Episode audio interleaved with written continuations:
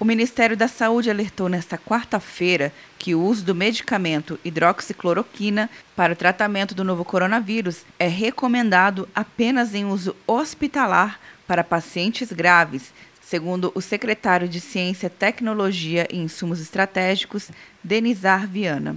Eu quero fazer aqui um pedido à população: não usem esse medicamento de forma é, fora do ambiente hospitalar. Por quê? Porque isso não é seguro. Esse medicamento tem que ser feito em condições de segurança, acompanhamento médico, porque durante o uso desse medicamento a gente pode ter algumas alterações no ritmo do coração. E isso tem que acontecer dentro do, do ambiente hospitalar. Segundo Viana, o medicamento altera a evolução do ciclo do vírus, mas o uso prolongado pode afetar a visão. Porque quando se usa cronicamente esses medicamentos, você pode ter deposição e causar prejuízos na visão. De acordo com Viana, o tratamento em pacientes hospitalizados será de curto prazo, de no máximo cinco dias.